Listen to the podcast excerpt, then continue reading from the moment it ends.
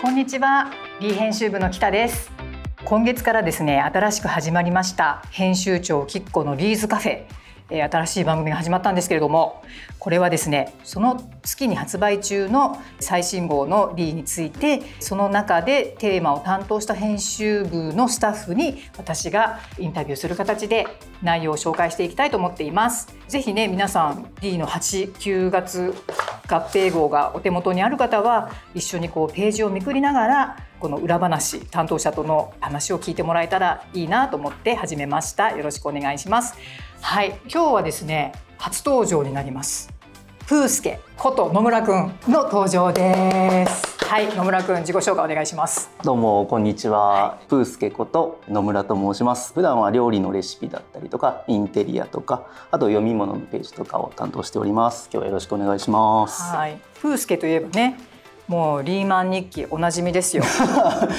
おなじみなのか、ね、もう何年ですかリーマン日記？リーマン日記ねすごいですよね見て百百八回目とかですよ。まあもちろんあの前任者がいて前もうもっと前任者もいてみたいな感じで、ね、108回ってすごいですよね。何年？108回って何年？何年？もう分かんないですよね。でも一回私あの6月号の D を創刊記念号で D の歴史紐解いた時に、はいうん、多分ね2013とか。よくえ？すごいです、ね、ちょっと待って。108を普通に12で割ってください まあなんとなく10年弱、ね、10年ぐらいです。ね。リーマン日記。あでもまあご存知ない方もはい、リーマン日記はですね。あのどうぞ説明してください。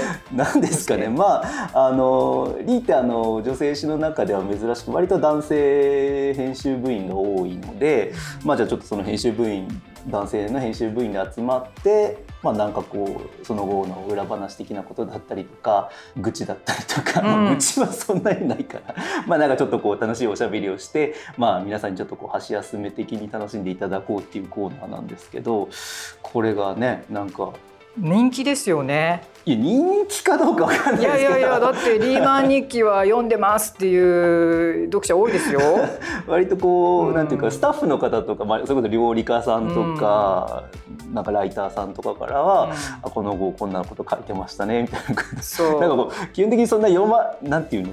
そんなことを思ってないので、そう言われると恥ずかしいんですけど、まあありがとうございますただまああの数ある考量士の中で一番遅い。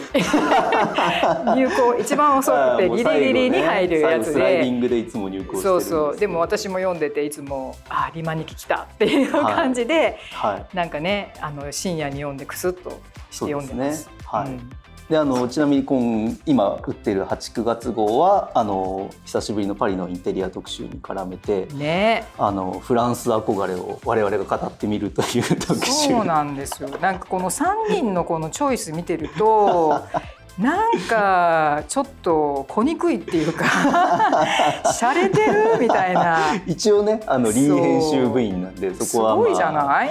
頑張って洒落て 洒落てるようにやっております。いやだってこのプースケが紹介しているヴィンテージのビストログラスに、なんかこのちょっと発泡酒の自然ワインってなんか、そうですね。ちょっともうおしゃれじゃない？申し訳ないここはもうやらしく。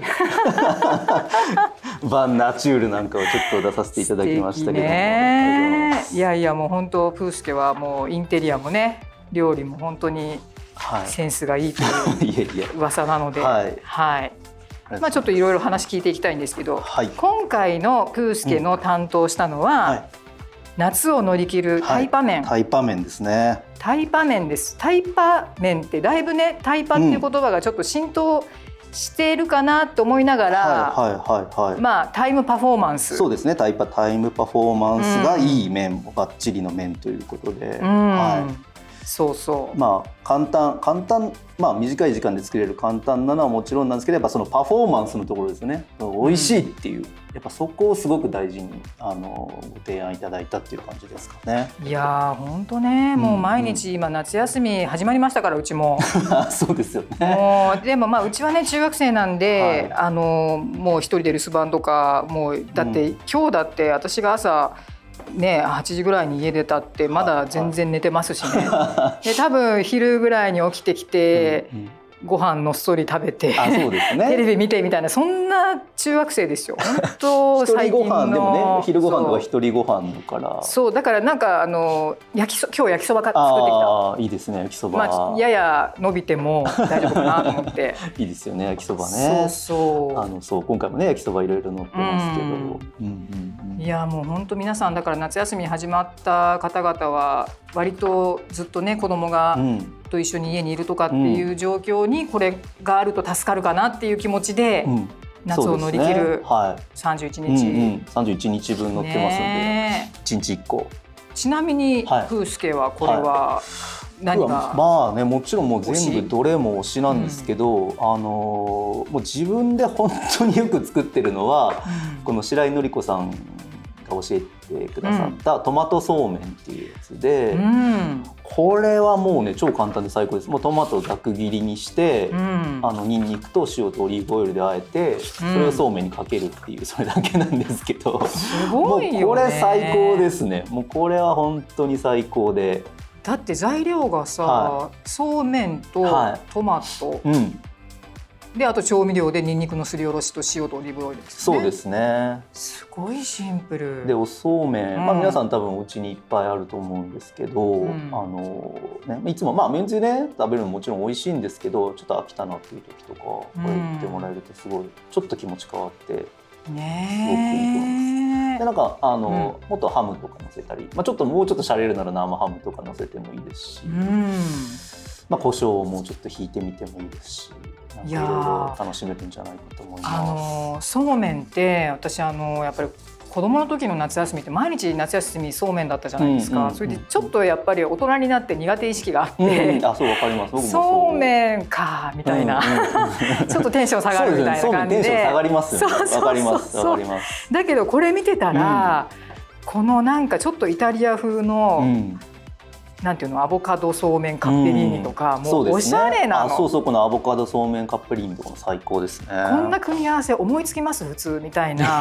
もう天才ななんか組み合わせがいっぱいあって、ちょっとねまだ作れてないんだけどね。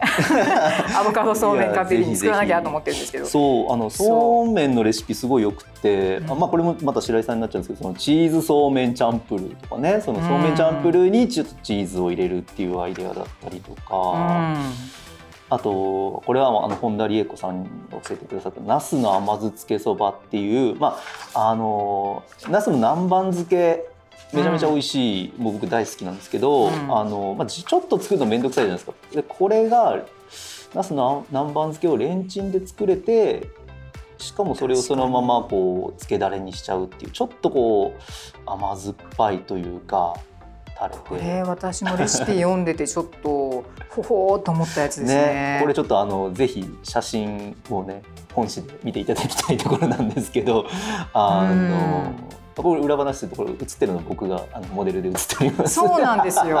あの僕プースケは結構手元とか、あとなんかあの別冊なんかでも、はいあの後ろ姿が、あの夫婦のシチュエーションで旦那さんなのかなみたいなシチュエーションの時によく後ろ姿で写ってます。そう出たがりっていうわけじゃないんですけど そこ座ってみたいなシチュエーションのそこにまあそこね。にいる人の中でこうなんかちょっとねこう、うん人っ気のある感じの写真撮りたいなと思った時にちょっとこう出ようかなみたいな。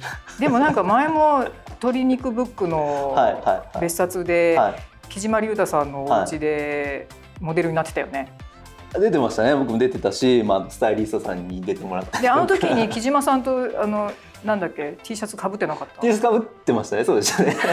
なんか同じような T シャツ持ってましたね。でそうですもう本当にうまい具合に撮影の時に、はい。はい。なぜか別に申し合わせたようにはバッチリのスタイリングなんだよね。い なんかね。なん T シャかツがちょうど。2人が一緒に写っても別に変じゃないなんかスタイリングになるっていうのが不思議だよね。今回もあ。今回もちらっとね今回はあのまたあの本誌で探しててあのサウナ T シャツで出てたりしておりますんで。そう。であのプースケが作るページは本当に、やっぱり写真へのこだわりとか愛もすごいしは、は。ね、スタイリングもやっぱりいつも毎回テーマを設けてて、うんうんうんこの間なんか 80s の喫茶店みたいなテーマの時なかった？裏裏テーマがそうですね。80年代の喫茶店の時あったよね。そうですね。まあ今うんちょっとシティポップとかちょっと純喫茶とか流行ってるから、うんまあ、そんなのをちょっと紙面にも取り組んでみたら面白いんじゃないかとか。そうそうそう。だから私いつも写真を選選ぶっていうかレイアウト見てる時に、はいはい。はい今回のスタイリングのテーマはって必ず聞いちゃうぐらい、ね。なんかちゃんとねあの裏テーマがあるそうんですですよね。まあ、何かしら、まあ、あんまちょっとこうね、うん。表には出てこないけどちょっとそんなこだわりも。そう。で今回は何何のテーマ？今回は何ですかね。今回は、でもやっぱりまあそのタイパっていうことで、まあうん。とにかくこうパパッと作って食べてる感。だからあんまりこう作り込みすぎないというか、うん。もう昼ご飯パッと作ってパッと食べるみたいな気分っていうのそとうね。なんかこうちょっとこう夏休みのうん。なんかこうちょっと午後という昼というか午後というかちょっとメロウな感じ、うん。なんか夏休みうん。みたいなちょっとこうまったりした感じ、だからその辺がこうちょっと紙面からも伝わると伝わる。いいかなといちょっとなう感じで。んか昔の夏休みを思い出す懐かしい感じがする。はい。であとほらこの表紙？は表紙も、はい。あのいろいろ最初にレイアウト作ってきた時に、うんうんうん。ドライブスルーな感じでって。い、あそうだドライブインね。あドライブイン。ド ドライブインのメニューみじたいなイメージでねそうよ。そういうのってここの話でしか多分言えないことだから、ぜひ言ってほしいけど、まあ、あんまここうね。ちょっと自分の仕掛けを言うのもちょっと照れくさいとかのまあまあまあまあ。自分で解説するのも恥ずかしいんですけど、まあ、そうなんですけどね。なんかさすがだなと思ってあの レイアウト回しの時に、はい、ちょっと表紙は。ドライブインな感ドライブインな感じにちょっとしてみました今回は。ドライブインまた流行ってますからね。ドライブイン、まあ、そうねそういうちょっとこうねレトロな、まあ、これもまあちょっとレトロブームといいますかこう、うん。80s 90s 的な感じの雰囲気もちょっと盛り込んでみたりしました。ね、でも本当ちょっといろいろ美味しいのたくさんあるんでああそうそうあの僕のおすすめはこの冷圧っていうこうあったかいつけ汁うん。であの冷たく締めた麺を食べるっていうページがあって、これすごい僕おすすめなんでぜひ皆さんやっていただきたいですね。ねえ鶏南蛮とか、本当本当、あと牛肉とトマトのつけ汁だったりとか。はいもういっぱいおすすめが。最高なんでぜひ。最高ですね。作っていただきたい。ねもうでも多分読者の方もいろいろ作ってくださってる方はいるかと思うんですけど、この31種類ぜひ、あのコンプリートしてほしいと思います。うんぜひぜひ。はい。はい。そして、えープースケ2本目はい。担当しているのが、はいえー2024年から新ニーサがスタート。はい。ということで投資のテーマをうんうん。一色ですね、よはい。読み物のページでやってくれています。はい。はい。そうですね。新ニーサ来年からまあご存知の方もいらっしゃると思うんですけど、あのニーサっていう制度が来年から新しくなるということで、まあちょっとそのタイミングで、うん。まあもう一回ちょっと投資どうでしょうっていう感じの特集ですね。そうですね、はい。気になりますよね、もうはい。本当ね、今、うなんか老後のお金とかね、うん。うん。うん。そんな遠い話じゃなくなってきたなって思って、そうですね。ん、そうですね。ねえ、うんうん。まあでも、プースケはすごい、うんほら、お金に詳しくて、そうそう僕ねもともとはすごいもうお金のことなんか考えるのも嫌だったんですけどちょっとこれはさすがに大人としてまずいんじゃないかと思って、うん。ちょっと一年発起していろいろ勉強して、うん、割と今はお金のこと、まあ、好きというか 詳しくなったので、まあ、ちょっとその辺もねあのぜひ紙面にも生かしたいなということで、うん。割と投資の特集もこれまでも何度か、ね、あの組んだりしてそうね。ですね、はい。あのまあ、結構マネーテーマ担当することが多いですよね。うん、そうですね。マネーテーマやってて。うんちなみにあれですよね北さんも僕がうん。しつこく投資どうですか、そう。どうですかっていうとすごい怪しいけどまあまあやった方が、あのーやるといいですよっていう言い続けた結果、そうそうプースケが、はい。えー、と去年だか2年前にほら投資のテーマやったじゃないですか。やりましたね。はい。なんだっけ？ねでもありやりましたね、やった大きいってるんで。投資のテーマはいで,、ね。でそれを読んで、うん。あやら本当にやらなきゃと思って、あのニーサ始めました。でその時も逐一これはどういう意味？特定口座となんとか口座ってどう違うの？みたいなとかもう本当に逐一なんか野村君に確認しながら始めたんだけど、まあでもあれもだから私みたいなズボラさんにははもう何もしなくて。毎月そうですね。通知が来るけど前年前年って前月比何パーセントでみたいなそういうのを見て終わりみたいな。ね本当そう。投資ってまあ、うん。よく言われるんですけどもう忘れてるぐらいがちょうどいいっていうね。こうなるほどね。本当あんまり日々ドキドキせずに。そりゃそうですよね。忘れてほったらかすぐらいがちょうどいいっていうあれなんで。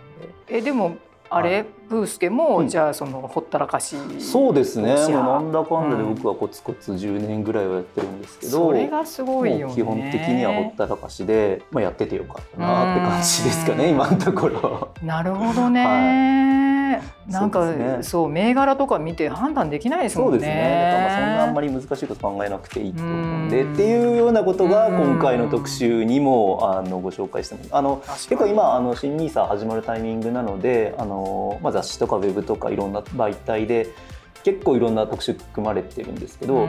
まあやっぱりいろいろ読んでるとやっぱすごい難しくって選択肢もいろいろあるんで、うん。初めてやりますっていう人にとってはじゃあどれがいいのっていろんなことを教えられてもうん。なかなか難しいと思うんで今回はもうすごく絞りに絞ってうん。もう本当にもうこれだけとりあえずこれだけ分かっとけばいけんじゃないかっていうふうなところを絞り込んでみましたんで、そうですね、はでこの新ニーサのこと Q&A みたいなのうん。も打ち合わせの時に、えーじゃあもともと私もうニーサ始めてるけど新ニーサになってどうなるの？みたいなことをすごく気になって聞いたりとはいかしておりました、あまあでもそれは自然に移行してくれるあんですよね。そうですね。もう今あのニーサの講座持ってる人はまあ自然にうん。あのそのまま、えっと、新ニーサの講座も開かれるっていうことになってるらしいんですけど、ねまあ、なんであの全然まだこれからっていう人が読んでいただいてもいいですし、まあうん。今はもうちょっと始めてるけどじゃあ来年からどうなるのっていうところにも少し答えてるような内容になってるので。